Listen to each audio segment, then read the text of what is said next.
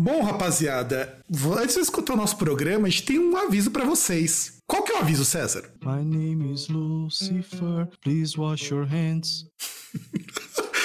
Cara, eu acho que eu acho que eu continuaria essa música se fosse você, cara. Não, você não viu isso? Eu vi, eu, eu, eu vi. não lembro exatamente. Foi, foi uma página. Do... É do Lucifer, a página do Lucifer. Ao... Foi pessoal... Não, não sei se foi do Lucifer. Não, foi do. do Black, dedicado ao Black Sabbath, mas, Black é... Sabbath. mas a imagem era da banda Lucifer. Não, não lembro. Eu, vi só o texto mesmo, porque tinha na página, numa página do Black Sabbath que tinha isso, né? Lembrando NIB, né? Que aí, coronavírus. Coronavirus Coronavirus, né? É. Pior que vejo os caras, ai, Cardi B, não sei o quê. Mano, nem sei quem é, tá ligado? Também não, mas o importante é o seguinte, galerinha. Você que tá ouvindo, independente de qual for a tua idade, se não for essencial você fazer alguma coisa, não for que nem o César que que é um proletário fudido e tiver que sair de casa, fica em casa para não pegar doença e transmitir para os seus amiguinhos ou para os velhinhos que estejam perto de você. Principalmente, fique em casa porque você é um vetor, você é um Aedes. Desculpa falar, mas. É, bem por aí. É, é um Aedes tamanho litro, né? Isso, porque assim, o mais importante não é em relação à, à sua saúde, porque você fala, ah, mas eu não tô manifestando sintomas e tal. Continua controlando febre com sintomas ali que, que condizem com a doença, mas principalmente evitar o contato com outras pessoas para não transmitir para outras pessoas. Porque você pega uma pessoa que tá com a saúde vulnerável e se você estiver doente, essa pessoa vai morrer. Exato, você não precisa nem ser idoso para dar ruim. E também cuidados básicos, gente. Cuidado básico de higiene que você aprende lá no ensino fundamental, para quem tem mais de 30 anos, via lá no Ratimbum, que ele tá fazendo uma falta do caramba, que é lavar as mãos, mas, mas, lavar direito, mas assim, lavar bem, manter suas mãos limpinhas, com, com água e sabão, por favor. Pode ser qualquer sabão, não precisa ser sabonete bactericida, que você vai pagar mais caro. Pode ser aquele detergente de coco IP, que você utiliza. E olha que nós, nós estamos sendo patrocinados pela, pelo detergente, hein? Mas se quiser patrocinar, chama nós. Exatamente. Assim que está não precisa sair de casa. Além disso, cuidado básico também, se alimente adequadamente. É, eu, eu detesto esse tipo de cacófato, mas enfim, porque afinal de contas não é motivo para você, já que você vai ficar em casa, para você fazer que nem eu tô fazendo, que eu tô enchendo a cara todo dia. Não façam isso, crianças se exercite também, não fique parado, até porque você se exercitar, você vai afastar um pouco o tédio ali, de você ficar parado, de você não poder sair, e também vai ajudar na liberação de serotonina, que aí no caso você não vai ficar deprimido, você vai ficar com bom humor, você bem como recomenda o, acho que era o Centro de, de Doenças de Nova York, se masturbe. Também, pode ser, pode ser, mas... Que é pro mesmo motivo. É, até porque não é, não é muito recomendável você ter contato sexual com o parceiro, né? Vai que um dos dois está infectado. Pois é, pois é. É. Que... Foi o que aconteceu lá com o carinha da USP, que foi, foi dar um affair com a ex e voltou infectado. Então, é isso. E além do mais. Mas aí é questão de parceiro, né? Aí no caso é um imbecil. Também. mas se bem que aquele negócio, né? Também, né, negócio, né, cara? É, é, pau, não tem, pau não tem olho, pau não reconhece ex, essas coisas, ele simplesmente vê um buraco e sim. Exato. E aí, também uma coisa mais importante de tudo, gente, não estoquem comida sem necessidade. Compra aquilo que é necessário, evite ir ao mercado várias vezes e, principalmente, isso é uma dica leve para a vida, você vai economizar, principalmente se tiver família assim, com criança e tal. Você vai ver que, mano, se você vai sozinho, você vai lá, você tem uma, prepara uma listinha, vê tudo aquilo que você precisa. Não vai ter criança enchendo o saco, tipo, ai, pai, compre isso aqui, compre um negócio do Ben 10. Você vai ver que você vai economizar pra caralho. Exato, não leva uma criança grande que vai olhar para aquela aquele relógio maneiro que custa, sei lá, duzentos e poucos reais, que você podia estar levando em leite. Mas enfim, não leve crianças, mas também não compre cinco carrinhos de comida que, se você mora sozinho, mora você e mais duas pessoas, porque você não vai comer tudo isso, caralho. Você não vai enfiar arroz pelo cu. É, deveria, mas enfim. Deveria, deveria experimentar. Não que eu tenha feito, mas deveria. Mas assim, vai falando sério, gente. Não estoca comida, a gente ainda não tá precisando disso. Você deixa. Não, nem vai precisar. Nem, não, nem vai precisar. O mercado não vai fechar. Então, você vai ter. Esse, é, principal, pode falar. Você vai ter comida, você vai ter bebida para você poder consumir. Talvez você não tenha, tal, sei lá é, aquele seu restaurante favorito não vai estar aberto, foda-se, cara. Você tem que. Você pode comer dali um, dois meses, se o lugar não quebrar, evidentemente. Mas não compra tudo no mercado. Tem gente que só consegue comprar no dia do pagamento. E essas pessoas não tem tanto dinheiro quanto você, amiguinho ou amiguinha, que tá comprando seis caixas de papel higiênico porque provavelmente você vive com aquela diarreia fugida depois de tanto encher a cara. Só, só pode ser por isso. Ou compra, não, ou compra 90 ovos, que nem eu vi hoje, porque muito provavelmente você é fisiculturista, não é? Ou faz pompoarismo, né? Mas também. É, verdade, pode fazer pompoarismo, verdade. É, pompoarismo de pobre. É, e aqueles estabelecimentos que você vai precisar de coisa mesmo, que é farmácia, supermercado, posto de gasolina, essas coisas vão continuar abertas. Então, assim, você não precisa correr, você não precisa ir no horário que todo mundo vai estar tá lá, você não precisa passar com 10 carrinhos e encher a prateleira, porque ele vai continuar lá, ele vai continuar sendo abastecido. E não tem motivo para pânico, simplesmente tá todo mundo em casa, porque é pra dar uma parada ali, a, porque, né, nosso presidente é um imbecil, por incrível que pareça, ele, ele consegue fazer os governadores de São Paulo, o governador de São Paulo e o do Rio se elegeram nas costas do presidente, e o governador do Rio, ele, os caras, todo mundo batendo palma, nossa, o cara tá fazendo um monte de coisa, mas é o mesmo cara que tá deixando a galera no Rio sem água. Exato, é, até ele é mais gente do que o que tá acontecendo na esfera federal. E é isso, gente. Então, é o nosso recado. Fique em casa se você puder. Se você puder também, peça pro teu velhinho ou tua velhinha ficar em casa para eles não adoecerem, porque o negócio vai ficar pior nos próximos próximas semanas, nos próximos meses, talvez. Tá previsto que abril e maio vão ser porrada pro coronavírus. E eu quero que a gente tenha ouvintes saudáveis e vivos. Vejam só. Você falou dos velhinhos, eu lembrei, lembrei da Mariana. Inclusive, beijo Mariana. É, um aviso aí pra, da faixa etária da Mariana, assim, não saiam de casa. Tem carros pretos passando na rua, pegando velhinhos para fazer sabão e álcool gel, tá? Repassem. É, exatamente. Repasse naquela rede que o pessoal acreditava em uma madeira de piroca que tá tudo certo. Tá tudo certo. Isso. E esse é o nosso recado, então. Agora você pode curtir o nosso programa, se você ainda estiver ouvindo. E nos vemos no próximo programa com o mesmo recado, porque esse recado vai ficar em loop, rodando em todos os programas até essa porra desse coronavírus reduzir de vez. Então, até mais, gente.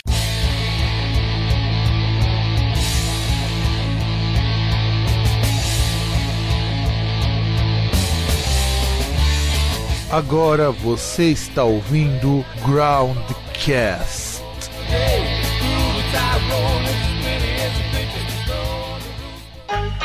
Não ter já mais nada para dizer e continuar a escrever é um crime.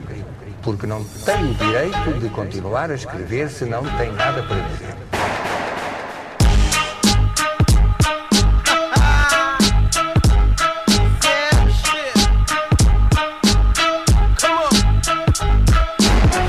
Hoje em dia são como a pornografia Nem todos dão usa porque há uma oferta em demasia. Ofensa à filosofia da nossa imensa minoria Puto, plagia, fotocopia, pirataria E o mira varia a quem tira a magia original. Aí eu reflete e repete comigo eu agi mal. Só tu sabes que usaste e quando o posto tiver gasto O topo vai caindo e não és bem-vindo como padrasto. É que uma faz, morre para baixo Compara quedas, não te como um paiador Não curto moedas, olha eu não preciso de regressos com sucessos Eu faço poesia, a maioria faz versos Esquece os outros, mete os pontos nos is, mete os pontos no lixo, os pontos no lixo.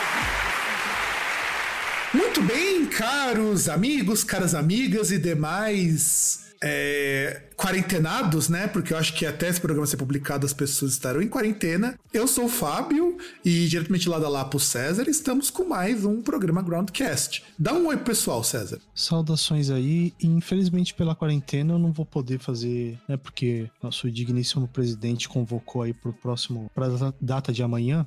Vocês vão ouvir posteriormente, né? Mas pro dia 5 de abril ele convocou um jejum contra o coronavírus né, é, com as igrejas ali, um, um, jejum contra o coronavírus, e ele falou que o. Como é que era? O inferno ia explodir por conta desse, desse jejum. E infelizmente, até porque tá chegando na Páscoa e tem um, tem um amigo aí que tem uma, uma tradição maravilhosa que é pegar na perto ali Sexta-feira Santa, sábado de Aleluia e fazer um churrasco. Eu faria um churrasco amanhã. Aliás, inclusive, a gente tá discutindo com a, eu tava, na verdade, eu tava discutindo com um amigo meu qual que seria o melhor prato para se fazer no dia de jejum. Eu, eu propus uma lasanha. Sim, só que você tá ligado também que tem uma reflexão interessante, né? Que eu, eu até vi aí que um amigo compartilhou uma parada nesse sentido, né? O Pedrão compartilhou que uma lasanha nada mais é do que um, um bolo sabor espaguete, né?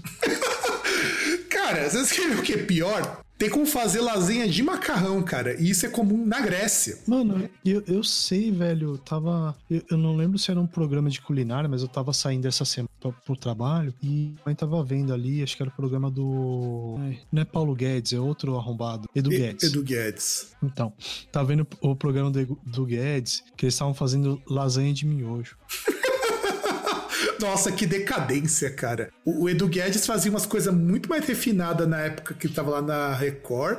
Foi pra Rede TV pra, pra decair o nível, pra virar youtuber. Cara, mas só na Record, porque, por exemplo, até no, na Rede TV, tinha as paradas que ele fazia ali que era interessante, mas, porra, é- eu acho que é questão de quarentena, né? Falar, pô, va- vamos ver o que, que você vai ter na, na dispensa. Ah, miojo.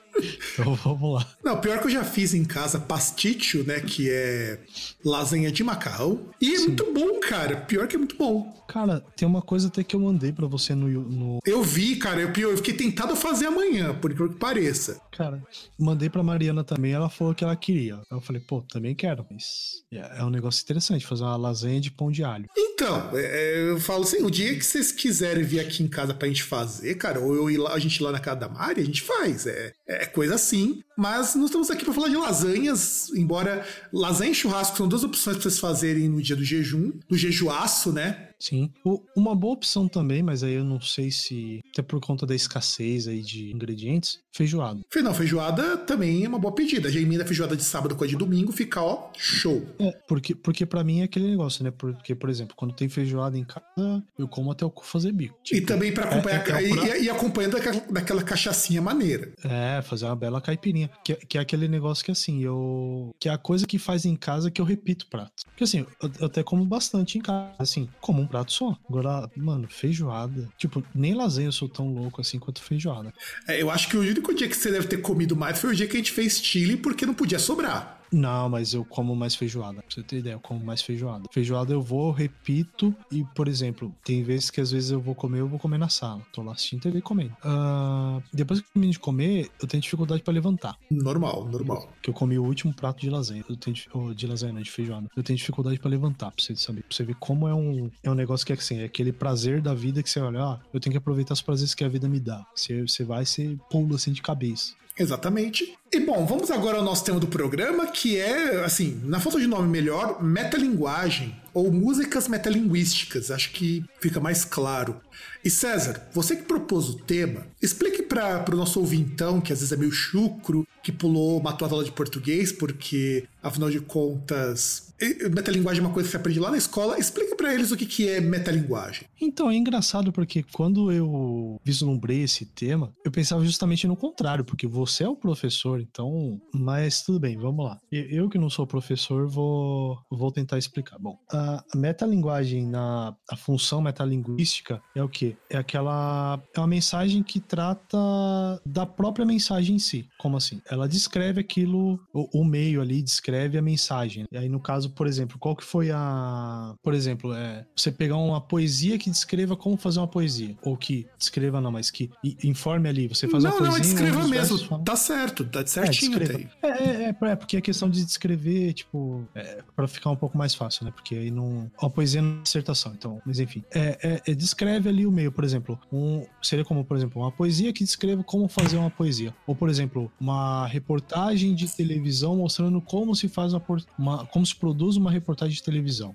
Isso é metalinguagem. E aí, no caso, qual foi a ideia que esse imbecil teve aqui? Fala, porra, eu lembro de coisas, eu olhei assim e falei, poxa, e, e, e é até engraçado porque uma das coisas que eu pensei foi uma música que o Fábio colocou na pauta depois que, de- depois que eu mandei pra ele a, a ideia, né? Eu tava ouvindo a música lá, falei, porra, verdade, né? Porque eu lembrei ali da banda, e aí tem uma música que fala, que o cara fala como é estar numa banda, né? Da rotina ali e tal. Falei, porra, a gente podia fazer isso, tipo, pegar, a gente fazer um programa ali com músicas é, mostrando isso, como é produzir música. Aliás, é engraçado que acho que as pessoas não percebem. Eventualmente a gente no Groundcast abusa um pouco da metalinguagem quando a gente explica como que a gente chegou no programa. Isso é função metalinguística. Então a gente tá. Agora, nesse preâmbulo aqui que o César deu, foi justamente uma parte de metalinguagem. Tá falando como que a gente chegou nesse programa. É um programa de música, explicando como que a gente produziu a pauta do programa de música. E, por sinal, é o nosso segundo episódio metalinguístico. Segundo, qual foi o primeiro que eu não estou lembrado? O primeiro foi um programa que você deu a ideia pra gente explicar como a gente fazia o programa. Ah, é Que a gente falou, verdade. tipo, os equipamentos, lembra? Lembro, lembro. É o segundo programa metalinguístico, verdade. Isso, e por sinal, a gente poderia até atualizar, porque em relação ao que tinha anteriormente, a gente tá muito melhor agora. Então, eu acho que quando a gente chegar no programa 150, que não vai demorar muito, inclusive, a gente fala o que mudou de lá pra cá, que eu acho que seria interessante pra nós abrirmos. Ou, ou nós podemos fazer o seguinte: pegam- podemos pegar um momento que a gente for fazer uma gravação presencial com várias pessoas e a gente gravar um episódio rapidinho explicando como a gente tá fazendo presencialmente. É, pode ser também. É uma... explicar algumas mudanças. Pode, fazer, pode ser também, inclusive. A gente vai pensar um pouco nisso porque nós vamos falar de metalinguagem e eu só vou complementar uma coisa do César, porque eu acho que é legal, a explicação que ele tá muito boa. A metalinguagem também ela é um recurso que não é só para escrita. A gente, muitas vezes, quando aprende lá na escola sobre metalinguagem, não tem ideia de que metalinguagem é um recurso que você utiliza para muita coisa. Por exemplo, aquele lá, o Todo Mundo em Pânico, aquele filme que é bem ruinzinho, mas até gosto, ele é um filme que faz humor em cima de metalinguagem. Porque ele vai pegar todos os clichês de filmes de terror e fazer um filme de terror. Você tem jogos com metalinguagem. Um que é muito conhecido para quem tem PlayStation 1 é o Metal Gear Solid, quando você precisa vencer lá o, o Psycho Mantis e o jogo te fala assim: ó, agora você tem que estar. ele não pode ler tua mente. E isso ele fala pro jogador. Aí você tem que tirar o controle da entrada 1 e colocar na 2 e continuar jogando. É, são coisas assim. É, metalinguagem é uma coisa que hoje tá muito em voga, porque é um recurso muito bom quando bem utilizado. Eu não sei se você vai lembrar, tem um filme, é bem antigo, chamado Despertar de um Pesadelo. É com, a- com a Sandra Bullock, se eu não me engano, que ela acorda, assim, que ela é uma assassina e tudo mais, e de repente ela começa a lembrar de tudo, tem que ir pra uma missão. E aparece um negro que ele fala o seguinte: ó, o negro aqui nessa história só se fode. Sim. E ele é uma parte metalinguística nisso. Todo mundo odeia o Chris, é uma história que abusa muito da metalinguagem. Então, quer dizer, é um recurso que se usa muito. Tem o Deadpool, mais recentemente. Você tem o. Esqueci o nome agora, da, daquele filme lá que levou 17 anos pra ser gravado. Esqueci o nome também que. Ou sei qual que é o Boyhood. É, o Boyhood, obrigado. Obrigado. O Boyhood usa metalinguagem também, porque é um filme sobre o processo de envelhecimento e de gravação de um filme, e por aí vai. Então nós vamos apontar músicas que descrevem como que é o processo de ter uma banda, porque é uma banda fazendo uma música sobre ter uma banda. Então a gente tem essas coisas assim. E eu quero começar, eu não vou seguir a ordem da pauta, porque eu acho que é mais interessante da gente ir pegando as coisas daqui. E eu queria começar com uma que me chamou muita atenção quando eu tava montando a pauta, que é a do ACDC, a It's a Long Way to the Top. Que assim, As Long Way to the Top, uma música do ACDC que eu não sou, eu, eu já fui mais fã do ACDC de passagem, e e o ACDC, assim, as músicas são todas muito repetitivas, mas eu acho que essa música, uh, It's a Long Way to the Top, é uma música diferente do que eles costumam compor, porque vai falar o seguinte: tá, beleza, essa aqui é a minha vida na estrada e eu vou contar como que essa vida na estrada é difícil. Porque todo mundo tá querendo ficar grande, todo mundo tá querendo ficar famoso, só que ninguém dá condição de trabalho. E as pessoas acham que, que você vai ter uma vida cheia de luxo, cheia de coisas antes de passar pelos perrengues que toda banda passa. E, inclusive, ele. Das coisas que ele comenta é quando ele vai dizer getting robbed, getting stoned, getting beat up, broken boned, quer dizer que eles. é, vão se apresentar lá para um grande público que tá esperando pela primeira vez que vão ouvi-los e tudo mais. E, e que tomar cuidado para que o público não pule no palco e acabe machucando eles. Sem contar a questão que fala também. É, que, que ele fala que ele vai, ele vai ficar chapado também, né? Porque vai ali, vai, vai beber e tal. Muitas vezes o pagamento do cara fica no bar, né? Exato. Que, aliás, é a realidade de muita banda até hoje.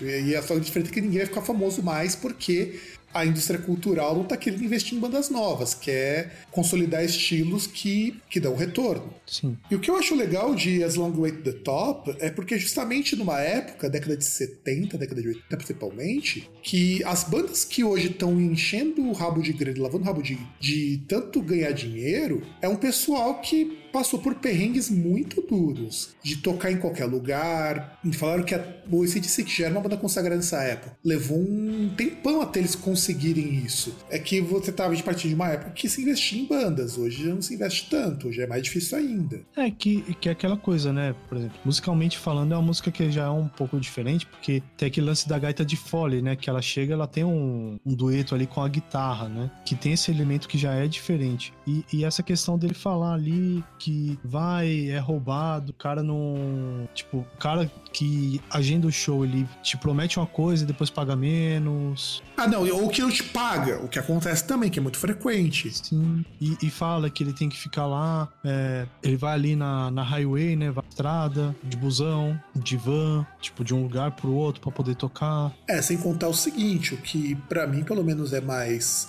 interessante de As Long Way to the Top é justamente isso, porque fala que são muitos perrengues, é lugar ruim, empresário que engana a banda, que era muito frequente, porque hoje o controle de management é um pouco mais transparente. Você pode consultar os valores, é muito mais fácil da banda ter acesso a essa documentação. Mas na época lá que as grandes bandas começaram a disputar, as bandas não tinham nem como chegar nos lugares se tivesse um empresário, ou não tinham tempo para isso. Então o empresário era o cara dos contatos, e o cara cobrava quanto ele achava que tinha que cobrar. É, aí ou você paga ou não toca. Ainda mais você pegando bandas que nessa época começaram a ganhar dinheiro com música, eles não tinham outra profissão. Porque quando você tem outra profissão, a, a vantagem, se é que a gente pode dizer isso, é que se você não tá contente com o empresário, você manda ele embora e você contrata outra pessoa. Que não depende Sim. daquele dinheiro agora. E quando você não tem isso? Esse Aí você aceita. Aí você aceita, porque você quer tocar. Você vai ganhar, sei lá, um terço do que você deveria ganhar, mas você tá ganhando alguma coisa. E tu, César, qual a música que tu manda? Então, é, eu vou pegar a primeira aqui de uma trilogia que eu peguei, que é até um, um negócio estranho, que a gente pegar músicas assim que sejam sérias do Velhas Virgens. Aliás, você pensar Velhas Virgens como uma banda séria é muito difícil. Mas aí, assim, eu ainda consegui achar três músicas que falam justamente essa parte de metalinguagem, né? E, e tem uma que fala justamente desse essa questão de perrengues, assim, seria meio que uma canção irmã da It's a Long Way to the Top, que é Pão com Cerveja. Do disco Você Não Sabe Como É Que É Bom Aqui Dentro. A música é séria, mas a capa do disco não é não, cara. Ah, mas a música música, música título não é sério. Inclusive é muito legal porque no pão com cerveja é uma garrafa de cerveja enfiada numa calcinha. Exato. Mas prossiga, César. E, e, justamente porque ela, assim, porque ele fala, né, que desde quando ele começou a tocar rock, ele não sabe o que é ganhar dinheiro, né? Que, que ele, assim, o dinheiro que ele ganha mal pagar aquilo que ele, que ele bebe durante o show e que ele consegue se virar porque ele consegue fazer os bicos, né? Porque profissionalmente, como músico, ele não consegue não consegue é, ele consegue subsistir, né? Não consegue viver assim, ter um conforto, algo do tipo. Ah, mas o Velhas Virgens, ele faz o que é o Paulo, né, do Velhas Virgens, que fala sobre ele mesmo. É, o mais interessante, se a gente for parar para pensar nisso, é que o Velhas Virgens é uma banda que sempre deu bastante dinheiro pros caras, mas eles nunca ficaram ricos como Velhas Virgens. Então é isso que acaba sendo, pelo menos para mim, quando eu vejo Velhas Virgens, o Paulão falando sobre isso, é justamente mostrando que eles, como banda, nunca conseguiram se dar tão bem quanto outras bandas vamos pensar assim, de rock. E porque isso que o Velhas Virgens tem muito aquela coisa, nós somos autênticos, nós somos isso, nós somos aquilo, e isso não dá dinheiro. É. Mas nisso, aproveitando então, eu já quero emendar que é outra música que, vamos dizer assim, ela casa muito bem, que é de um outro disco do Velhas Virgens, que é o Senhor Sucesso. Porque é o mesmo processo, ele tá falando na Pão com Cerveja de que o que ele ganha não dá nem pra encher a cara e que ele precisa passar o chapéu, que ele, que ele quis viver de rock. Em Senhor Sucesso, ele explica o que, que os caras fazem pra fazer sucesso e já começa com a música. E a, a música, e você só quer, só sabe sambar o que fará quando o rock voltar. E ele, e ele repete isso durante um bom tempo no coisa da música. É, que é que é uma coisa que ele fala da questão do, de modismo, né? Porque você vai lá, você tem a, aquele, aquele estilo que tá em voga, e aí o que, que ele vai fazer, o cara ali, o que, que ele vai fazer quando o outro estilo que é moda vier, e ele só sabe fazer aquilo que ele tá, aquilo que tá na moda naquele momento. Não, e aí é legal porque essa ideia é mais metalinguística, porque ele mostra assim, qual que é o estereótipo de banda de rock? Aí ele diz o seguinte, né, para ter sucesso, você tem que, você tem que é, entrar nos lugares corretos corretos, aí vai falar como que é fazer sucesso com banda de pagode, né? Porque era... aí você pega três, quatro crioulos, você pinta o cabelo de loiro e depois é, você coloca dois brancos de beca e diz que é o melhor que o Bezerra da Silva e o Zeca Pagodinho. Pega a frase de amor, pega pandeiro, pega cavaco, pega o surdão e vai dizer que tudo isso daí não é pagode, isso é samba. E ainda, ainda, e ainda ele coloca, mesmo sabendo que quando você vai pro morro tem muita gente melhor mas você vai dizer, não, nós somos. Porque isso daí, essa música, ela pega muito naquela vibe do pagode. Pagode fazendo sucesso.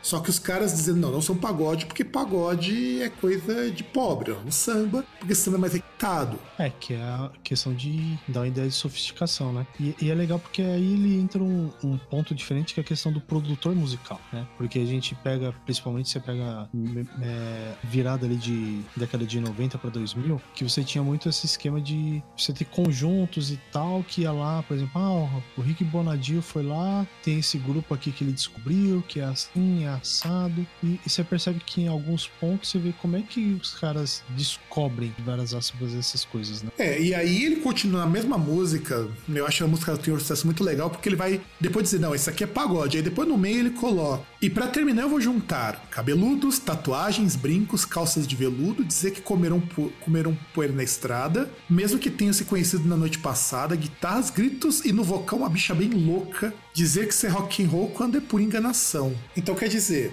aí tem a questão do produtor. Essa era uma época, e aí você percebeu a alfinetadinha bem de leve quando o power metal começou a fazer sucesso.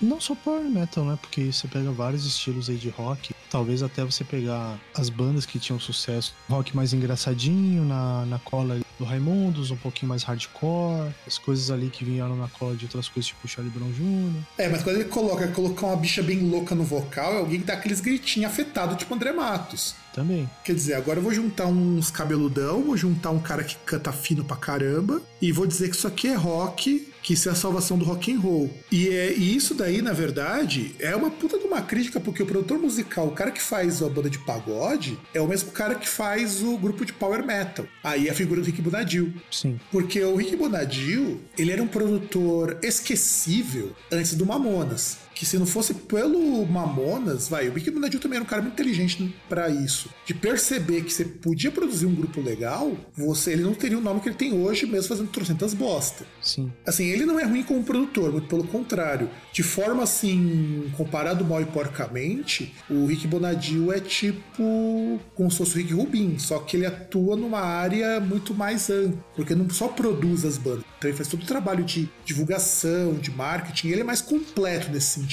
É, que ele, que ele tem também essa parte da produção musical, né? A, Eu... além do, da parte do gerenciamento. Exato, então o Senhor Sucesso é justamente, vamos dizer assim, o, o Rick Bonadil. Ele é o Senhor Sucesso, na prática é isso. E a terceira música da trilogia, César? Bom, a terceira música aí que, que é foi pro bar, que na verdade mostra um outro ponto que é assim, que é o que é o cara ali que ele tá decepcionado, porque assim, e assim, que tem várias questões aí em relação à vida dele, que envolvem a, a, vida pessoal, e que ele vai pro bar por causa disso e ele começa a beber, assim, de proporções gigantescas, né? No caso, ele fala, né? Paulão foi pro bar e vai beber até morrer, porque ele vai tentar suportar ali os fardos que ele carrega, né? Porque, por exemplo, ele precisa ter um trabalho normal para poder se sustentar, porque a carreira musical não dá conta, né? Ele precisa ter um trabalho diurno para poder tocar de madrugada. Fala, por exemplo, em relação aos relacionamentos dele, que, por exemplo, a, o fato dele ter uma banda atrapalha o relacionamento dele, porque a, a companheira dele olha lá e fala, porra, isso aí não, não, não dá futuro, isso você tá aí nessa vida e tal, em vez de estabilizar, ter um trabalho decente, família, se, né, ter uma, uma, rotina normal. E fala ali, por exemplo, e fala da questão,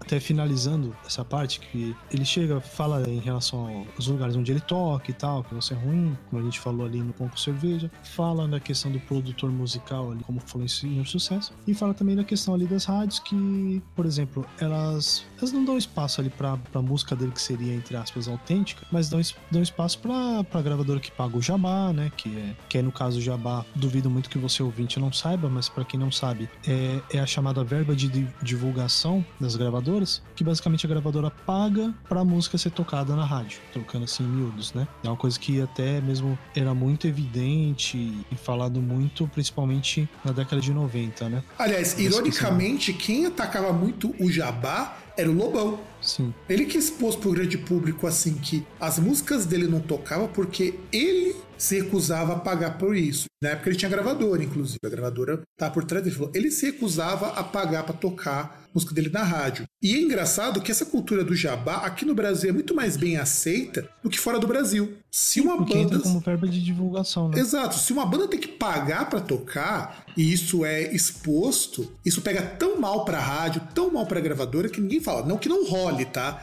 Não tô querendo dizer que não rola jabá lá fora também. Mas você divulgar que rolou um jabá é muito mais. Porque lá na rádio nos Estados Unidos fun- funciona um rolê um pouco diferente. Por exemplo, vamos supor, você pega uma música da Lady Gaga que. Por que ela não tá tocando tanto na rádio? Porque ela se afastou desse mundo business e se focou em se tratar porque ela tava sofrendo com uma fibromialgia fodida e com umas crises de depressão foda. Mas quando você pega uma música dela no auge, pega uma música da Madonna, aquilo se tocar, as pessoas vão parar pra ouvir. Então isso pra publicidade é muito bom, porque a pessoa vende assim: ah, eu vou tocar música tal e a sua propaganda vai aparecer no bloco que essa música aparece. Então essas inserções comerciais que dão muito dinheiro pra rádio. Então essas bandas grandes lá fora não precisam pagar pra tocar. É que TV no Brasil, né? Quem paga é o anunciante. Exato. Até porque o material que é veiculado ele é produzido pela TV. É, exato. É, e se você pensar bem, a propaganda de rádio nos Estados Unidos, ela segue muito mesmo esse rolê da propaganda televisiva aqui no Brasil. Você não paga pra ter uma produção, a não ser que você alugue um horário. Aí é tudo bem. A produção que vende a publicidade, ela que é a vitrine. Mesma coisa da música, porque lá fora as músicas são mais curtas pra ir pra rádio e não sei o que. Justamente porque pra você ter tempo de fazer inserção comercial. Uma música, sei lá, de 8 minutos, ela ocupa o espaço de duas músicas que poderiam servir para inserção comercial. E os spots em rádio são curtos, são coisa tipo 10, 15 segundos no máximo. É, e até você ter uma canção de 8 minutos é muito mais possível que a pessoa tá ouvindo ali e ela simplesmente abandone. Sendo que, por exemplo, uma de 4 minutos, o cara foi lá, 4 minutos passou, vem outra, que pode chamar até vir o, o spot comercial. É, exato. Então é aí que a gente percebe, por exemplo, quando o, o Paulão, né, que é o vocalista do Velhas Virgens, ele reclama que não consegue tocar as músicas da rádio, ele não consegue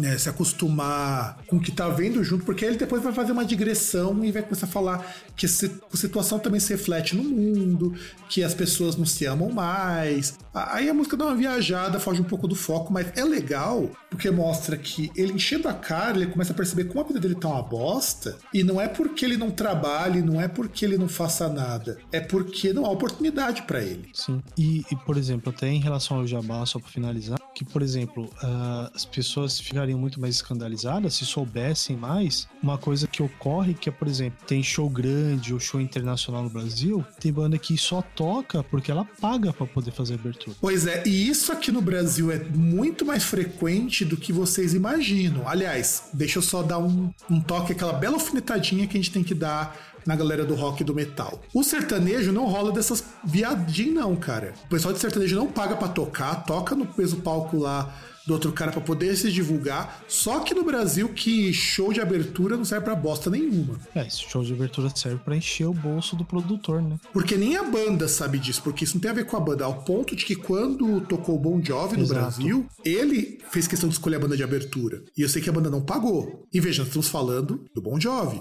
que é um músico tão rico que o pessoal podia cobrar os tubos. Agora, Slayer, todos os shows que os caras fizeram no Brasil foram feitos com bandas de abertura que pagaram. E eu sei o quanto que foi o valor, não foi baixo, não. Só pro pessoal ter uma ideia, é o preço de um carro popular. É, e lembrar que um carro popular hoje não é 9 mil, tá? Exato. É o preço de um carro popular. Então, É. assim, eu não acho que vale a pena, porque no penúltimo show que o Slayer fez no Brasil, quando meu irmão ainda tava aqui no Brasil, eu conheci a banda de abertura que abriu, inclusive a banda nem existe mais, se eu não tô enganado. Eu sei do valor, eu sei que os caras pagaram, os caras pagaram feliz ainda.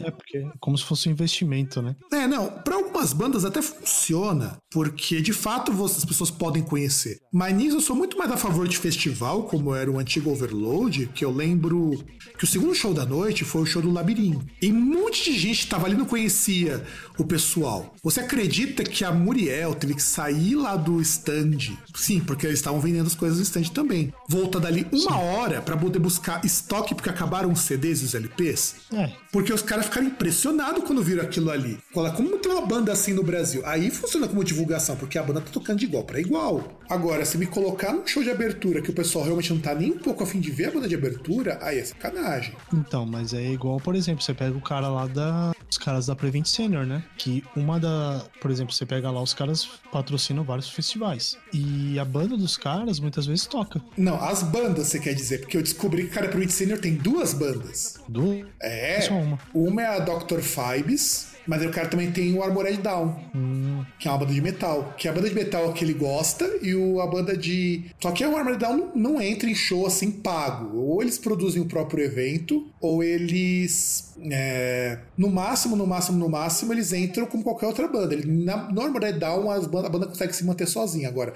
Dr. Fibes não, Dr. Fibes é banda pro povão. sim. Que é que eles entram em festival grande também, né? Tipo Rock in Rio. Mas eles tocam, por exemplo, nos, nos primeiros horários, né? É, até porque pra você perceber que pelo menos nisso os caras têm consciência. Gente a banda é muito grande, não é headliner, não vão forçar pra tocar lá pro final. Até porque eles tocam para pouca gente, mas estão lá. Sim. E só pra finalizar nessa música, e também ele foca lá numa parte que vem um pouco antes dessa parte que o Fábio falou que dá uma viajada, que ele foca também naquele esquema, né? Que ele também nota que ele não tá nas rádios também porque o, o som dele não é um som que propriamente é escolhido pelas rádios pra tocar, até por conta das temáticas das músicas e tal, né? Que a gente sabe como é que são as temáticas da- da- das músicas Velhas Virgens e tal, que são coisas que não são coisas pra se ouvir em todos os horários e todos os públicos. Pois é, e aí, agora indo pra. Essa música que eu já vou até adiantar, porque é uma música que o César não conhece, vou até passar a letra pra ele dar uma olhada, que pra eu ter feito isso daí no começo da semana e eu não fiz. Tem um rapper português que eu particularmente gosto muito, e não é nem essa música que era pra eu indicar. Era uma outra, só que eu não lembro qual que era, que é o Sand the Kid. E o que eu acho legal é porque tem muita música do Sand the Kid que critica a própria cena dizendo como que é o processo que o pessoal utiliza. A música que eu indicar foi uma que eu ouvi faz uns 15 dias, e eu não, não salvei no Spotify, que é uma música do Sand the Kid que ele vai reclamar justamente de que pra você entrar na rádio você tem que ter um produtor e tudo mais, mas eu escolhi uma outra também que fala muito disso, que é Poetas de Karaokê, que em português de Portugal fica karaoke, não sei porquê. E eu acho muito legal essa música porque é o seguinte, ela começa com uma fala do Saramago. Ele pega um trecho de uma entrevista do Saramago. E, eles, e a reclamação dos caras é, em Portugal, todas as bandas cantam em inglês. Ninguém quer cantar em português. Tipo as bandas de metal aqui do Brasil, saca, César? E ele falava, pô, a gente é português, a gente fala português, por que, que vocês querem cantar algo pra vender pra fora? Qual, qual que é a razão disso? E aí ele começa a explicar como que esses rappers, mas aí ele vai depois abraçar todos os estilos em português, eles abraçam muito essa ideia de, ver, de fazer música pra exportação. Então ele começa, ele vai colocar o trecho do Saramago, que foi um escritor muito importante em Portugal, que valorizava muito a questão da língua portuguesa, ele vai falar, por que, que vocês não cantam em português? E aí vai dizer, primeiro você começa pegando o que vem de fora, você copia, você fala as mesmas coisas, fala os mesmos temas.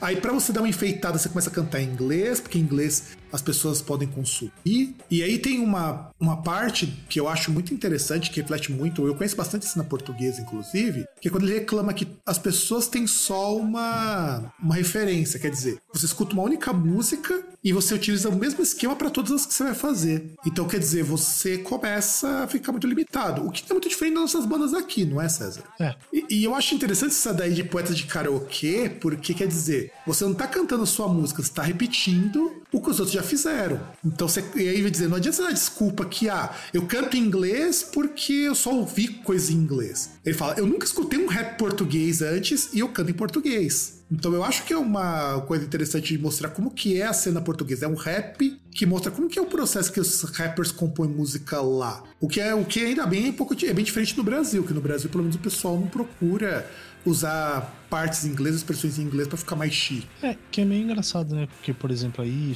uma coisa que o Renato Russo falava, tá? que até mesmo no, no acústico MTV, na- entre uma música e outra que ele tá conversando ali com a plateia, que ele tem ali um bloco que, como era o show acústico, ele, eles tocam três músicas em inglês, né? De três bandas ali de. Agora eu esqueci o nome do, do movimento. É, bandas de New Age ali e tal. New Wave, né? aquela New Wave, é. Bandas de New Wave e tal, ali daquele, aquela cena ali perto ali da década de 90. E ele explica lá, ele fala: Ah, poxa, eu acho que é legal aí, a gente, pô, a gente tá no Brasil, cantar em português. Eu acho meio estranho, as bandas vão lá, vão querer começar com inglês. Ele até fala: Não, pô, os caras mandam bem pra caramba tal, mas tem, tem, tem banda que tá começando ali, se juntando e vai e canta em inglês e, e não, não faz o negócio de uma forma legal. É. Faz de qualquer jeito ainda por cima. Exato, e inclusive o Sam the Kid nessa música Poeta de Karaokê, ele ainda vai explicar que isso também é uma imposição das gravadoras, porque ele diz assim, você canta em inglês, você faz as músicas em inglês, isso te, te arruma um contrato. E é diferente do pessoal que vai fazer isso, inclusive num trecho da música, ele, eles até citam Moonspell, que é a maior banda de Portugal. É, Olha que, como que o grupo é grande. É grande ao ponto de citado uma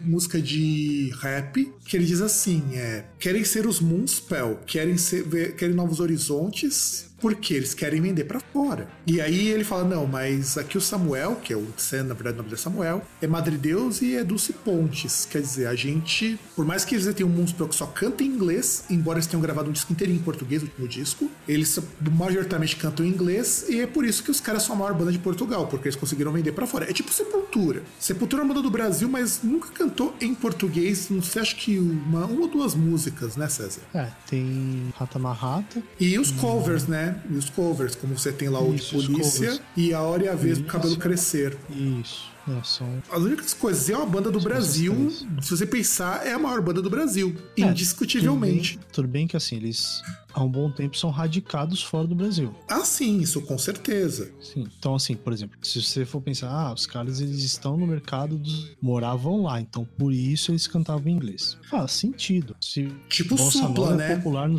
Tipo Supla. O Isso. Supla morou muitos anos nos Estados Unidos, tanto que, É, ele, fala, mas- tanto, tanto que ele fala português com alguma dificuldade ainda. É, é, não sei, ainda acho que o Supla é um personagem, mas enfim. É, mas aí é aquele negócio, por exemplo, o idioma não é uma barreira pra fazer as pessoas é, não gostarem de bossa nova, por exemplo, que é idolatrada fora do Brasil. Porra, na França, cara, Bossa Nova é hit até hoje. Até nos Estados Unidos, que é um país xenófobo do caralho, os caras respeitam pra caramba bossa nova. Bossa Nova, os caras gostam muito de música é, regional brasileira, os caras gostam muito de choro, sabe? Sim, e, A- e assim. Até samba, cara, os caras curtem samba pra não caralho. tem uma letra, não tem uma letra em, em- que não seja em português. E assim, a pessoa ainda pode argumentar, mas esses estilos são majoritariamente em português. Mas aí você tem uma banda tipo no Velho Vague que faz bossa nova em francês, em algumas das músicas que não são covers. Você tem grupos de bossa nova na França que cantam em francês. Então, cara, eu fico pensando, por exemplo, assim, que, o que o Sanda Kid reclama muito na música. Vocês não precisam cantar em inglês, vocês não precisam ficar falando só de pornografia,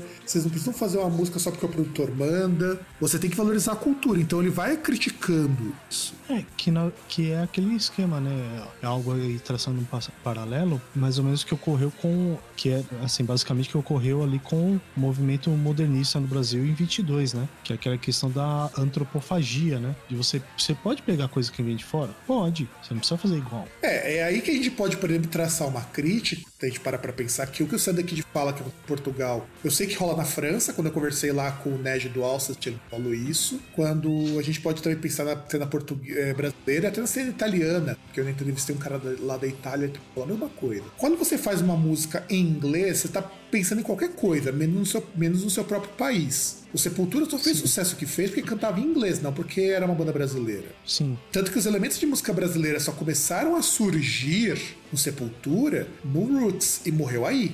Não só no Roots, mas um, um pouquinho antes tinha, mas, por exemplo, Roots é a. é o ápice em relação a essas referências. Tá, vai, Porque, por tem um exemplo, pouquinho no Chaos os AD, dois- mas é bem pouquinho, cara. Sim, tem, tem, tem no Chaos AD um pouco, tanto que tem Caio Vaz. É, Que inclusive- Arise não tem tanto. Não, no mas- Arise não tem, cara. No Arise não tem. É. No Arise não, No tem. Não tem. No Billy The Mas, Remains não tem. exemplo, não, então, mas por exemplo, se você vai pegar, por exemplo, os primeiros, o Morbid Vision, Esquizofrênia, é um metalzão genérico.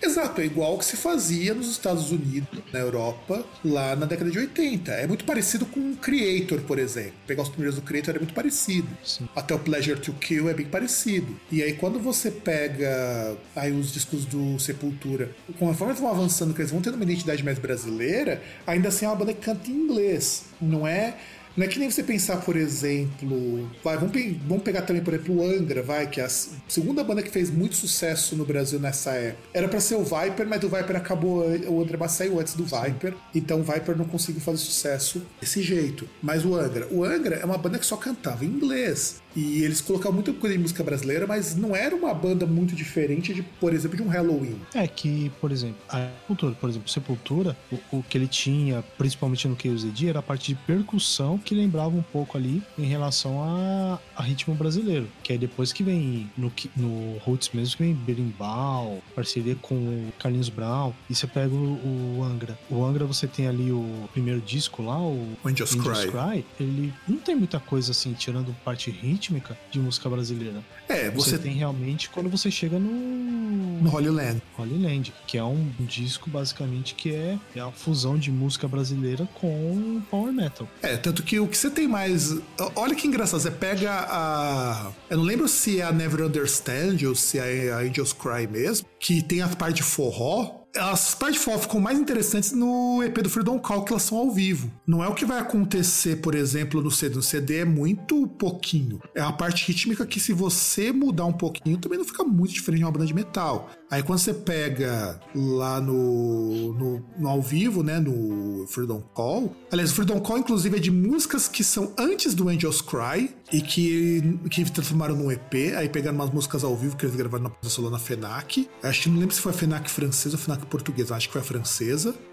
E aí- Francesa. E aí, Teve, teve- a participação de uma cantora francesa também em uma música. deve ter sido na Angels Cry, provavelmente. Eu não, eu não lembro, faz tempo que eu escutei o, o Freedom Call. E aí você tem. é, são músicas que o lado brasileiro ficou muito mais forte, mas você não tem cantado em português, você não tem aquela coisa de música brasileira de fato. É, ainda é uma banda com um padrão muito europeu. Sim. Mas a gente já perdeu muito tempo falando dessas bandas e falando um pouco mal delas. Tu, César, é tua rodada de indicar uma música metalinguística. Bom, até como a gente demorou nessa, eu vou pegar uma que vai ser rapidinho que a gente vai falar, é 1, 2, 3, 4, que é Ramones com Touring, que basicamente não acrescenta muito o que a gente falou aqui, que eles falam basicamente da rotina de shows, né? Que é a rotina de tour bus, né? Você viajar para diversas localidades, não só nos Estados Unidos, mas também em outros países, que eles vão ali, eles viajam, ficam ali de um lugar pro outro, se divertem com as grupos, bebem pra caramba, Só que pra eles é divertido isso. Até agora, se a gente parar pra pensar, tudo que a gente comentou, fala que essa coisa de fazer show e tudo mais é uma coisa cansativa. Pra eles é divertido para caralho. Sim, que aí até eles falam, né? Que basicamente eles vivem em hotel ou tour bus, que basicamente o hotel é a casa deles. E que, assim, é algo que realmente ele muda um pouco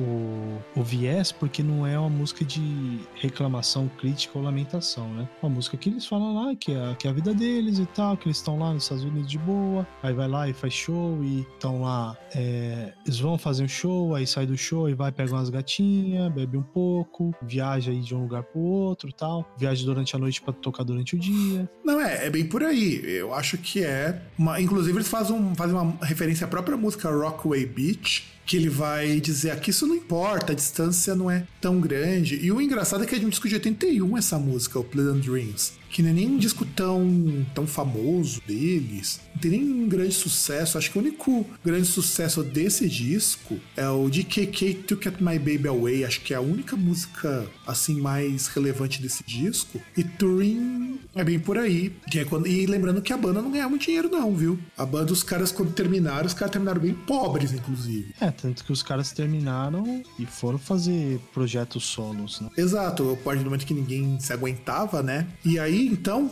já emendando, vamos pegar aqui Frank Zappa, que a gente já falou isso no outro programa, que eu acho o Zappa fantástico. Se você não curte o Zappa, você está errado. Porque, César, o dia não tem. Se, ó, vou até mostrar a capa do, do disco do Joe's Garage, né? Que é o single de onde veio o disco. Veja se esse se essa capa já não mostra que, que é um disco muito pico. É- é essa, parede, essa parede de tijolos lilazes. E essa foto eh, que simulando desenho, com esse bigodão, que é um bigodão de respeito, cara. Tem, tem, como, tem como alguém dizer que, que o Zappa não, não era foda? E inclusive o Joe's Garage é, é uma música muito maior, cara. É gigantesco o Joe's Garage. E a música Joe's Garage tem uma história que é interessante pelo seguinte: ele é uma música que ela começa com uma narração. E ela, boa parte dela, vai alternando entre narração, que é o seu spoken words, E ele cantando. Com, e, e, é legal, essa música é tão metalinguística, porque o Frank Zappa era um cara muito foda, que fala de um cara lá que é o Joe, que ele começa a ensaiar na garagem.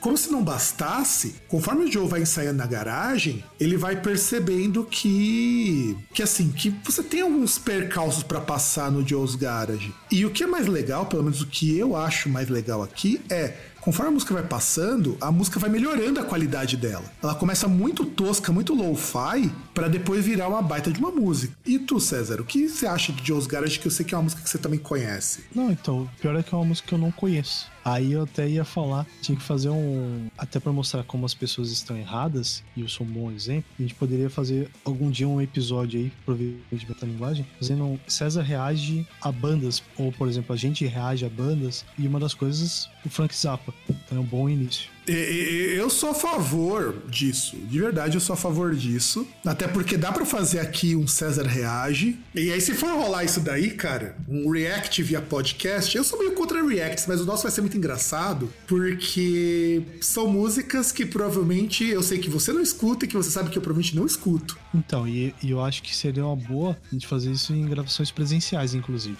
É, presencial é um pouco mais fácil. Não sei se será possível com essa coisa de coronavírus, mas a gente pode dar um jeito. Não, algum dia ser possível. Dá para faz... Dá pra fazer por streaming, isso se a gente conseguir arrumar umas webcams. Na verdade, eu preciso ah, só de um, na verdade, só preciso de um suporte para celular, porque eu já consegui transferir meu celular numa webcam. Ah, na verdade, eu nem queria um react assim, tipo, por exemplo, de vídeo mesmo. Mas não, não é de vídeo, mas deixar um registro também em vídeo. Ah, sim. Mas dá, mas dá. Eu, a gente, é, isso, isso pode ser pensado. Eu acho que é. Na verdade, isso lembra. É, eu não sei, você já chegou a comprar Road Crew? Nossa, cara, não lembro, acho que não. Porque a Road Crew tem uma sessão que eles dão algumas músicas pro cara escutar para tentar adivinhar o que é e ele vai comentar sobre o que ele acha. Sim. Isso dá pra gente fazer. Tá, também. Ele coloca um disco, outra pessoa não sabe que disco é esse, e aí outra pessoa vai reagindo. É uma possibilidade. Mas eu acho que seria legal em coisa presencial, porque, por exemplo, é... como vai estar tá lá gravando no mesmo ambiente, não tem só a reação da pessoa que vai ouvir, dela comentar, a outra pessoa que está vendo as caras e bocas que a pessoa tá fazendo enquanto ela ouve. É, pode ser também. O problema vai ser só administrar um pouco o som disso daí, mas a gente dá um jeito nisso. Pode pensar nisso. Então, vamos voltar aqui então pro Joe's Garage. Então, Joe's Garage começa lá com o, com o Zapão, né? E ele vai explicar que o Joe, ele, ele começa a ensaiar na garagem. E aí, conforme ele começa a ensaiar, os, os vizinhos começam a reclamar. Inclusive, era muito engraçado que o, ele até cita o nome de uma marca de amplificador, que é o Fender Champ, que dizia um pequeno amplificador vagabundo com uma assinatura na frente escrita Fender Champ, porque as pessoas hoje valorizam Fender pra caralho, Marshall, mas não sabem que essas marcas eram tudo marca barata na década de 70. É, e que tinham modelos ali e tal, que eram realmente modelos acessíveis e tal. E aí ele tinha um, um amplificador barato, um amplificador bem vagabundinho, e tinha uma guitarra de segunda mão, que era uma Fender Stratocaster com aquele. É, não sei se você vai associar, sabe aquela manivela? Que ele vai chamar de whammy bar, né? Que você faz Sim. trêmulo com ela. Sim. Eu não sei se nas guitarras de hoje você ainda faz trêmulo com isso, ou se o pessoal tá deixando tudo pro pedal. Mas antigamente, quando não tinha pedal de trêmulo, você tinha que fazer na mão. E aí a, a manivela era para fazer trêmulo, porque você podia adicionar um vibrato no meio da corda. Você que é um guitarreiro aqui, você, a manivela ainda serve para isso, cara? Ainda faz, pô. Tem o Floyd Rose aí, que, por exemplo, amplia essa possibilidade, porque você tem a possibilidade ali de subir ou descer assim em um maior nível, né? Porque você tem uma amplitude maior ali, e aí principalmente você pegar que tem um impacto maior ainda, que você vai ali faz um harmônico ali, um harmônico artificial, e, e você vai, por exemplo, subir a afinação ali, igual, por exemplo, Pantera fazer bastante isso. Então, mas o do Pantera já não usa mais manivela, é pedal e dedo, né? Então, em alguns pontos usava manivela, em outros a, a WAMI mesmo, o pedal WAMI, né? Sim, que é o pedal de vibrato que é o pedal de vibrato. Por isso que eu perguntei, porque hoje também já tem muita guitarra que não tem mais essa manivela. Tanto que o cara que até. Que tem muito cara que ou ele não usa o efeito em si, ou prefere usar o efeito no pedal e usar aquela. Aliás, o Jimi Hendrix usava muito isso. Hum, Uma Fender... A gente prefere, prefere, muito mais usar ponte fixa em relação à manutenção da afinação, né? É, porque você usar isso daí é mais, mais trabalhoso depois pra você consertar. E só que isso vinha em guitarras baratas baratas, cara. É isso que é muito engraçado. Você tem que imaginar que a Fender era um lugar, era uma marca que vendia amplificadores muito ruins things. E guitarras muito ruins. É, porque tinha linhas, né? Porque, por exemplo, se, se você for pensar, você pega uma guitarra que era um pouco mais trabalhada, tipo uma semiacústica, que tenha câmaras ali e tal, ela, geralmente elas não tinham isso, não tinham tremolo. O, o, problema em relação ao tremolo é que, assim, por exemplo, você vai lá, você vai fazendo isso. Só que a partir do momento que você vai fazendo isso, você tem aquelas outras peças móveis. Por exemplo, você tem a própria corda, que ela fica ali, uh, tem a tensão ali que ela fica no,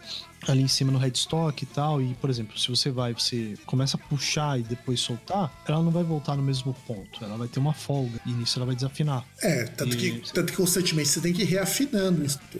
Isso, e você vai ter também a questão das tarraxas, que ali você vai, por exemplo, ali, se você não tem uma tarraxa que trava, a partir do momento que você está fazendo esse movimento, ele vai mexer um pouquinho, então vai desafinar, vai subir um pouco, vai descer um pouco a afinação. E aí, e, e aí ele vai continuando, só para já te cortando antes que a gente fique muito técnico. Aí, no primeiro parte, ele tá estando na garagem, depois ele. Ele ainda fala que na época que ele estava na garagem, ele não tinha, não tomavam drogas, não usavam LSD. Só que depois de um tempo eles começaram a fazer isso é uma homenagem pro Grateful Dead, né? Que ia falar que o Grateful Dead, depois de um tempo, começou a usar altas drogas. Então, quando ele. E por que, que ele vai fazer essa homenagem pro Grateful Dead? Porque enquanto eles ensaiavam, eles fumavam maconha e usavam LSD. E aí, como eles não tinham LSD e não tinham maconha, os caras tinham que se contentar com cerveja. Então, só que não era cerveja assim, quantidades que a gente toma, sabe? Quantidades homéricas. E aí, conforme eles vão tocando onde só tem cerveja, depois ele fala, cara, vamos tocar num barzinho, as pessoas estão chapando. E ninguém tá dando a mínima porque a gente tá tocando aqui. Então eu não preciso mudar, aí voltando pro que o Zé tá dizendo, não preciso consertar a afinação, eu não preciso fazer nada porque as pessoas não estão nem ligando, estão tão bêbadas. E que ficaram tocando as mesmas, os mesmos acordes durante toda a noite e ninguém ligando porque tá todo muito bêbado quando eles vão sair da garagem e vão pro bar. E aí, cada vez que o Larry volta pra garagem pra ensaiar, a mãe dele fala: Baixa esse som, menino! E diz que ela não faria, ela falaria isso se no lugar de tocar guitarra estivesse tocando com sax. E aí entra o sol de sax. É, eu tô falando da música inteirinha, ela é metalinguística. O Frank Zappa, o cara era foda.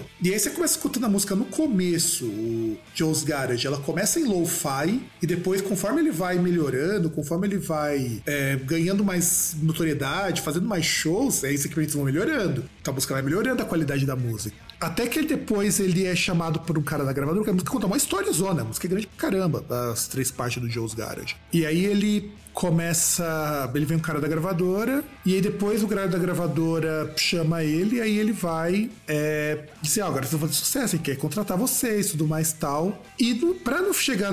Conforme, vai chegando no final, ele diz que depois ele. O próprio Joe começa a ficar saco cheio disso. Diz que na época que ele tava na garagem era, era mais fácil dele fazer as coisas, não tinha problema com a polícia. É, o, o, negócio é muito bom, cara. Eu recomendo escutar Joe's Garage, que Joe's Garage é foda. Vai, César, continue a nossa epopeia.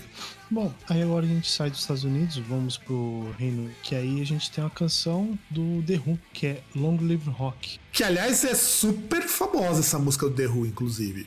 Sim, que é uma música assim que ela tem um ponto legal também, porque ela fala né, dessa questão dos shows, e aí fala ali que, por exemplo, pô, vai chegar o cara ali, o produtor, vai começar a ficar ali na calçada, distribuindo flyer, né, pra vender ingresso e tal, fala, ó, oh, vai ter o um show aqui. E fala do Teatro História, em Londres, que foi um, um local famoso, assim, de, de, shows, né? Uma casa de shows bastante famosa e que principalmente grandes nomes do rock britânico tocaram lá. Então, assim, uma casa super importante que foi, no final ali, foi demolida em 2000, 2009, né? Acho que fiz. E Aí ele, eles vão falando na canção, né? Vão lá desenvolvendo, falando como é que vai lá e tal, que o pessoal vai lá, o produtor chega, vai lá distribuindo flyers, os caras da banda também. Os caras da banda vão lá no, no fundo ali fazer a maquiagem e tal, pra, pro show, vão se preparar ali, fazer o soundcheck. Isso aí em todas as noites de som, que aí show, que aí, por exemplo, como é um teatro, tem a parte do onde eles os camarins ficam ali na parte de baixo, então os caras estão abaixo assim do nível da calçada, pessoas passando na calçada, né? Ali caminhando. E, e aí vem aquele negócio, eles falando assim que, poxa, aí os caras falam e tal, que o rock tá morrendo, não sei o que, mas tipo, a gente continua aqui na mesma rotina e tal, e sempre tem banda nova aqui tocando, e é sempre a mesma coisa, a banda vai crescendo e tal. E, e basicamente é isso, essa canção aí do, do The Who, tem essa parte aí, que aí tem essa parte que é legal aí a gente acrescentar em relação a essa questão de show e tal, que é pegar essa parte da história aí, principalmente história de rock, assim, o rock londrino, que é do Clube Astoria. Sim, eu acho muito bom essa, essa história. Já que estamos no Reino Unido, vamos emendar com outra banda de lá, que é o Pink Floyd. Pink Floyd, que a gente já falou muito em outros programas, eu acho que Pink Floyd sempre vale a pena a gente falar quando possível. O disco Shine On não é lá aquele disco muito famoso, mas é um disco muito bom, eu também não acho ele ruim, não. É um disco de 70, um disco, em 75, que foi o mesmo ano que ele lançou Wish Were Here, né? Ele vai é, tocar na turnê do Wish Were Here, na turnê não, no disco, do, no disco é, na, na, música Wish Were Here, na terceira faixa Wish Were Here, tem uma expressão Have a Cigar Aí só queria fazer uma adenda em relação ao, ao, Pink Floyd, ao momento que a gente vive, que é como lembrado com nosso, pelo nosso amigo Jim, Diego, é Pink Floyd que são do show ali do distanciamento social antes disso ser moda, né? Com live ali na, na cidade de Pompeia. Que nós já comentamos em programa, inclusive esse live eu não lembro qual, mas tô. Sim. E aí, do disco Shine On, a Heavy Cigar é a música mais rock do disco. E aí ela começa com uma introdução que a parte de base, ela não ela é feita por um cara que não é um membro, que é o Boy Harper, Roy Harper. E assim, aí o Roy Harper, né, que ele é um cara que ele também ajudou bastante no The Great Gig in the Sky e ele é, mostrar o seguinte, eles tentaram fazer essa faixa assim sem sem ter permissão para para gravar, né? O Roy Harper não tinha permissão para gravar isso até que eles conseguissem um espaço para fazer com um dueto, porque assim, essa música originalmente é um dueto do Roy Harper com o com o Gilmore, com o Gilmore e com o e com o Roger Walters, só que não foi permitido que colocasse isso. Então você tem uma segunda versão de Have a Cigar com o dueto, que não foi permitido. E é assim, Have a Cigar, ele começa os primeiros versos é tipo como se se fala de um, de um empresário, né? Falando, ó, escuta aqui, garoto. Tem um charuto? Nós vamos ir bem longe, nós vamos ir mais longe que você possa imaginar. E inclusive é aquela coisa, ah, eu, eu te prometo que você vai fazer sucesso pra caralho. E, e se você tentar, eles vão amar tudo que você faz, vão respeitar tudo que você fizer disso. A banda é muito boa, ela é muito boa. Mas, né, de qualquer maneira, mais um Pink Floyd, isso é baseado numa coisa que aconteceu no, no estúdio, isso é uma parte real. Quer dizer, né, você é alguém que não tem lá muito sucesso, não tem lá muito, muita história, e você quer soar igual aos mestres. E sabe por que, que o pessoal faz, porque ele faz isso daí? Porque antigamente o pessoal pensava que Pink Floyd era o nome do vocalista. E que era ele e a banda. Não que Pink Floyd era uma banda. Então, quer dizer, você é mais um Pink, quer dizer, você é mais um da, daquela banda. E aí o Roy Harper continua, né? E você pode. Você,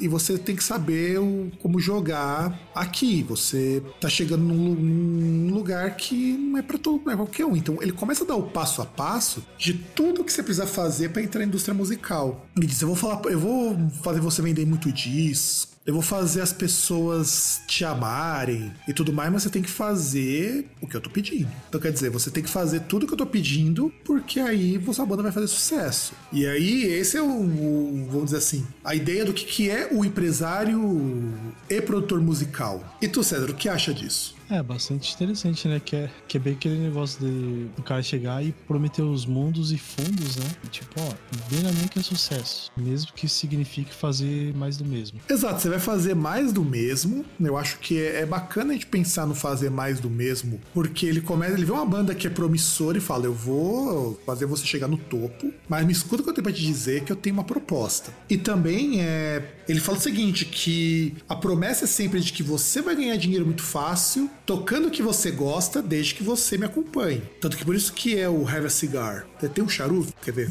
É, é, é aquela coisa ah, bem. Pega um, pega um charuto, porque. É, pega eu... um charuto, senta e relaxa que. Que aí eu tenho eu uma. Cuido. que eu cuido do resto. E que na verdade eu acho que é interessante porque o Pink Floyd é, era uma banda que sempre foi muito bem gerenciado em algumas épocas, mas que sempre teve aquela coisa de trazer um bocado de crítica, não só crítica social, Ô César, o que você tá fazendo aí, caralho? Oh, desculpa aí, eu fui mexer aqui, encostei no microfone. Então, assim, eu acho Heavy Cigar uma baita de uma música. Inclusive, ela é uma música mais rock, mas, te- mas a parte do refrão das, é, é quase falado isso daí. Então, eu acho bem legal, eu gosto bastante dessa música, Heavy Cigar. E, cara, encerra aí, pega a última música, porque nós já falamos tempo pra caramba. Qual que é a sua última indicação? Bom, aí, como isso aqui é um podcast brasileiro, eu trago mais uma música brasileira. E aí é uma música brasileira de um cantor que basicamente cantava em português, que é o Raul Seixas. Que nós já falamos aqui, inclusive, com um programa bem longo. Exatamente, com um programa dedicado só a ele. E é a canção Eu Também Vou Reclamar. Que aí é um é um negócio legal, porque como já teve um outro programa, inclusive, falando, é, a gente teve o programa ali falando sobre músicas de protesto. Na verdade, uma série. Foram três episódios ali, gigantescos, inclusive. Acho que vale a pena serem ouvidos. É, falando sobre música de protesto, como é que era em relação ao Brasil, em relação como era no mundo, né? E a gente falou que justamente no Brasil, música de protesto virou um estilo. Sabe-se lá por quê? Existe um rótulo chamado música de protesto. E, e justamente o que o Raul Seixas fala aqui é justamente isso. Porque ele foi um dos caras que começou, que tinha essa parte aí de, de música em relação à contestação social. E, e ele satiriza, porque justamente ele fala lá no começo que, né? é, que para fazer sucesso e para vender música de protesto, basicamente era música que as pessoas chegavam ali e começavam a reclamar. Um monte de coisa. Tipo, reclamações sem sentido. O cara vai lá, ah, eu vou reclamar. E vai lá, e aí isso vira música de protesto e rendia dinheiro pra ele, né? No caso, o cara tinha sucesso porque fazia uma música entre várias aspas de protesto onde ele só ficava reclamando.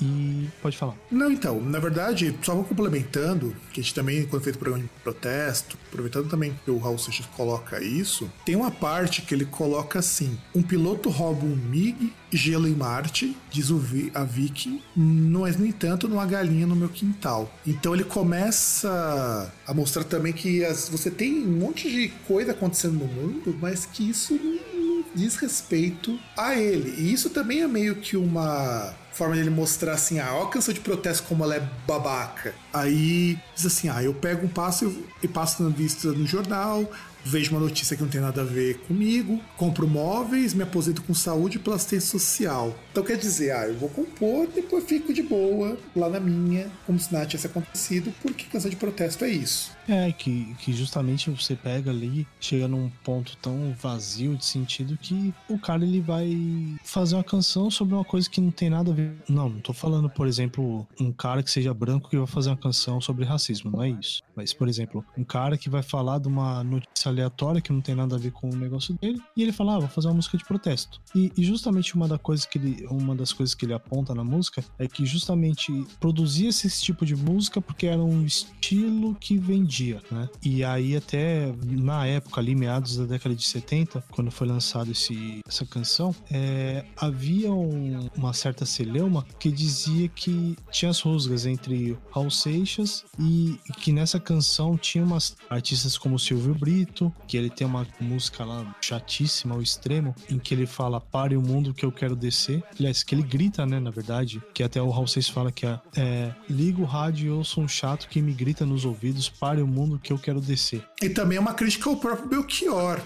Também ao, ao Belchior, que também. E também tem o, o, o Belchior em relação. Principalmente voz também, ele reclama, ele reclama ali, ele sente que fica ali e o cara só se queixando, né? É, o Belchior, fica inclusive, é o grande hit dele na época, apenas um rapaz latino-americano, que foi uma música que ele começa a, a discorrer sobre os problemas de, de estar no Brasil, né? Do problema da ditadura. E, e o problema é que ele, o Raul Seixas não gostava dessa música. Ele não gostava dessa música do Belchior. Aliás, ele não gostava do Belchior. Ele achava o Belchior extremamente repetitivo, extremamente choroso. E aí que ele vai pegar Pare o Mundo que eu quero descer, que também foi aproveitado ju- justamente do Silvio Brito, essa música, que também ele não curtia muito, não. Tem o outro também do Hermes Aquino, que. E isso que é interessante, pelo menos, essa música, porque ele cita quase que nominalmente os. então, no caso, a gente percebe que tem as alfinetadas mesmo, não só alfinetadas, na verdade, são, são dardos apontados, né? Ah, no próprio refrão, cara, ele fala: não sou apenas, sou apenas um rapaz latino-americano sem dinheiro no banco, sem parentes importantes e tudo mais. Ele vai pegar todas essas coisas do Belchior, falar Sim. do Silvio Brito. E, e, tem a do, do Hermes Aquino também, que é um negócio de, acho que de nuvens, um negócio assim. Quando ele vai dizer, não... apesar dessa voz chata e renitente, eu não tô aqui para me queixar e nem sou apenas o cantor que já passei é, por Elvis, imitei Bob Dylan, you know, e eu já cansei de ver o sol se pôr. Agora eu sou apenas um latino-americano que não tem cheiro nem sabor. Cara, isso daqui, se não tava claro que era pra falar Belchior, cala a boca. É, que aí ele fala: se são nuvens passageiras, não me leva nem tudo que eu quero chegar. Que aí tem a parte do Nuvens Passageiras, que era de uma música do Hermes Aquino. Então ele começa a fazer continuamente referência, embora a crítica maior é pro Belchior, a de todo, porque ele come... porque ele sempre fala do rapaz latino-americano, né? Sim. Então a crítica maior é pro Belchior, mas ele vai alfinetar todo mundo que fazia canção de protesto vazia. Porque assim, o Raul Seixas tinha muito problema com essa questão de protestos indiretos, porque ele não era um cantor assim politicamente engajado, contra a ditadura, mas penou pra caralho. É, é que aquele negócio, por exemplo, ele poderia não ser, mas é um, foi um cara que sofreu por conta da ditadura, na verdade, em uma relação de ignorância em relação da ditadura, em relação a ele, né? É, na verdade, que, quase exemplo, todos, tinha... né? Não só ele, mas ele principalmente. Não, mas tinham, tinham artistas que frontalmente se opunham ao regime. No caso, Raul Seixas foi um, um problema de entendimento por conta da questão da sociedade alternativa, que achavam que ah, a sociedade alternativa, ele vai fazer a revolução quando na verdade isso daí era baseado muito mais nos preceitos do budismo e aquela coisa do flower power também do que qualquer outra coisa. Sim, que é uma questão muito mais, é, sabe, uma questão é meio complicado você falar filosófica. É, sabe? mas é filosófica mesmo, é baseado no Barack da Gita, né? Que, que tem aquela questão que é muito mais a questão de, por exemplo, se fosse um grupo de pessoas que vai fazer uma comunidade do mundo do que, ah, não, vamos tomar o poder e fazer uma sociedade alternativa, vamos fazer uma alternativa a isso que tá tudo aí, isso tudo que tá aí. Não, exato, exato. Eu, eu acho isso muito foda, porque o Raul Seixas, ele nunca se colocou nem como vanguarda, até porque ele copiava muita gente. A bem da verdade, que a gente não falou no programa, mas ele era um grande um plagiador. E ele assumia isso. Todo mundo plagiava. Ele era o único que assumia que plagiava dos outros. E não pagava processo porque citava. As leis de direito autoral não eram que nem elas são hoje. Hoje um Raul Seixas jamais poderia tocar sem desembolsar uma bela de uma grana. Tudo bem, a gente pode, a gente pode extrapolar um pouquinho e entrar na ideia da antropofagia, né? Porque, por exemplo, misturava é, Blue Moon of Kentucky com Casa Branca. É, mas não era bem a ideia dele porque ele não curtia muito o povo da MPB que fazia isso, que era o pessoal do que inclusive reviveu muito do que era antropofagia. Queria fazer rock americano, blues americano em português, porque no Brasil não tinha isso. É, mas ele incorporava também outras coisas, assim, em relação às raízes dele, né? Pora baião, que ele não Que ele não era bom nisso, mas ele, era, ele copiava muita coisa e fazia meio que um pastiche disso. O que, não, o que não é errado, eu não tô dizendo que isso seja ruim. É, inclusive, a crítica na música dele é justamente no Belchior, porque o Belchior, quando ele estourou com essa. Inclusive, essa música, que era ser apenas um rapaz latino-americano, só aliás, eu sou um rapaz latino-americano, ele foi uma música que estourou nas rádios. Assim, Sim. eu particularmente não acho lá a música sensacional. Não. A letra dela tem uma importância muito grande, porque ela é muito histórica. Mas como música, ela era mais uma música. Aliás, a nossa MPB, ela tinha lá os seus grandes medalhões, Chico, Caetano, Gilberto Gil, Nascimento. Mas se tirar os grandes medalhões, cara, todo o resto não era lá essas coisas musicalmente falando. Até porque... É, tinha aqueles caras assim, os grandões da bossa nova, Tom Jobim. Ah, mas mesmo Tom Jobim, se parar pra pensar, musicalmente ele não é lá grande coisa. As influências dele são muito mais limitadas. Ele é um músico importante pra caralho. Sim. Mas eu falo assim, musicalmente, você não pega aquele, por exemplo, o Chico Buarque, que tem influência de tudo quanto é coisa. Milton Nascimento, que, pô, o cara contratava orquestra para tocar nos discos dele. Sim. O, o Caetano Veloso, ele é amigão do Bob Dylan, pô. Então, cara, são, são coisas que a gente não bate. São pessoas com muito dinheiro, com muito tempo para estudar, com muito tempo para pegar influências, você tá pegando depois uns compositores que foram surgindo que não tinham tudo isso. Eram, e não quer dizer que eles sejam músicos ruins, tá? Eu só falo que musicalmente há um abismo muito grande entre esses grandes medalhistas do MPB que continuam até hoje e gente como o Belchior. O Raul Seixas, ele é o ponto fora da curva, porque ele não era aquele músico super rico, embora ele era um cara muito inteligente, e ele não era um músico com trocentas influências eruditas que nem o próprio Belchior ou mesmo o Nascimento. É que aí até aquele negócio, né? Ele deu a sorte, como a gente falou no programa Raul Seixas, de trabalhar numa produto, numa gravadora, né? Inclusive a gente conta com mais detalhes no episódio, então vá. E ele até ele fala numa, numa das canções, ele fala de quando tava na Bahia lá, que o cara, que era o estouro da Bossa Nova, e que ele ia lá e os caras só queriam saber de, né, como ele diz, de bosta nova pra universitário, né? Que era a coisa que era a questão mais erudita, que não era voltado às camadas mais populares, né? Que nós também falamos no nosso programa Música de Protesto no Brasil. Nós comentamos que esse era o problema. Ah, E embora o Raul Seixas tenha sido músico de apoio de muitos desses caras grandes da Bossa Nova durante muito tempo. E foi nisso que ele foi arrumando contato, que ele foi arrumando. Não só de Bossa Nova, né? De muito músico. E aí que ele conseguiu emplacar uma carreira. Mas assim, ele é um ponto fora da curva. Ele não é que nem você pegar um Milton Nascimento, que é um cara que vem de uma família com bastante dinheiro. O Chico Buarque, então, que nem se fala.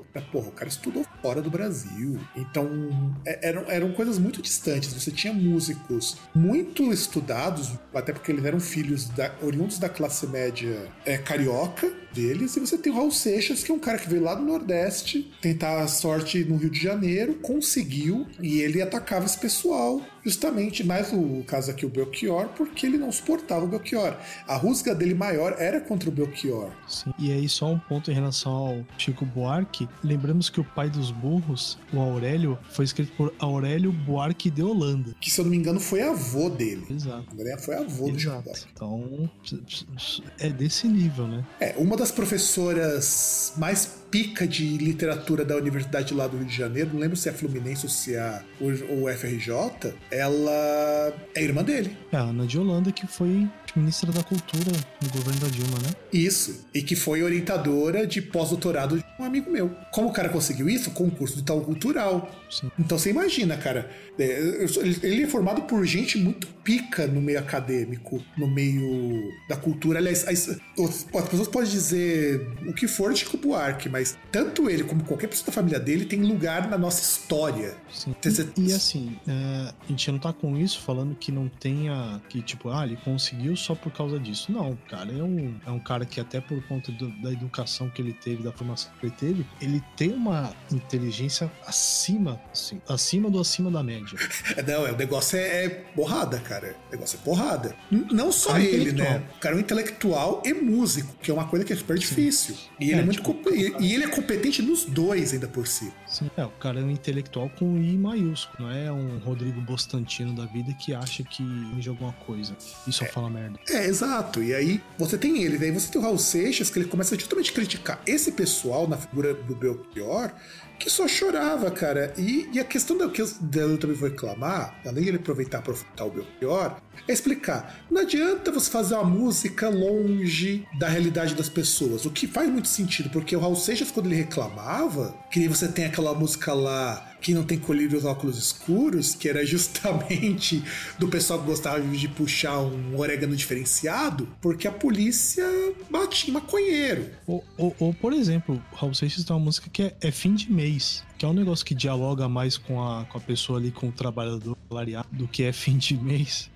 Exato, cara.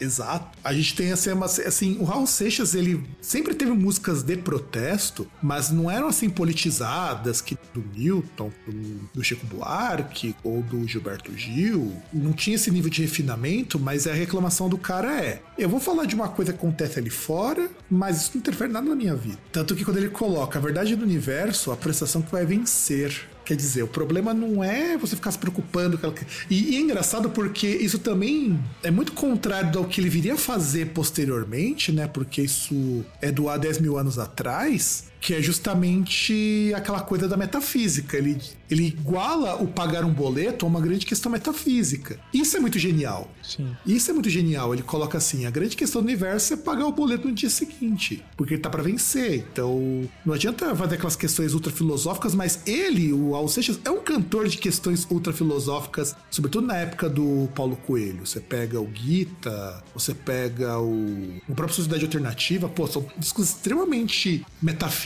E aqui ele tá falando que a coisa tem que ser mais pé no chão. Metamorfose ambulante. Metamorfose ambulante. Todas essas. Tudo bem, a própria Eu Nasci há 10 mil anos atrás já é uma música mais metafísica. Mas você percebe que ele também percebe que a coisa não é por aí. Sim. O que eu acho muito, muito legal de, do Raul Seixas e que, que fecha muito bem a nossa sequência de músicas, né? Porque esse programa tá ficando bem longo. E antes de mais nada, gente, aviso que vocês já tiveram no começo do programa, lavem as mãos, usem álcool em gel quando vocês saírem. E agora tá a orientação lá do ministro da Saúde para vocês fazerem as as máscaras de pano, façam se vocês conseguirem, se precisarem mesmo sair, porque o bagulho tá ficando louco. E tem tutoriais na internet aí de pessoas explicando como é que faz o negócio. Não vai colocar filtro de café na, na cara, não, não, não improvisa. Embora, em, embora já falaram que isso, para você reduzir propagação de saliva, é bom, mas ele não é uma máscara que, lá muito protetiva. É, é